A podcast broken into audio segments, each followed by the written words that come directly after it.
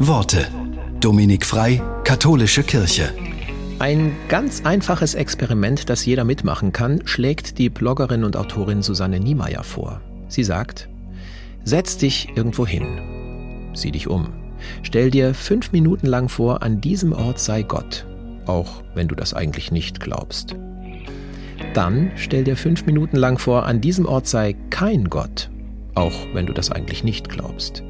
Gibt es einen Unterschied?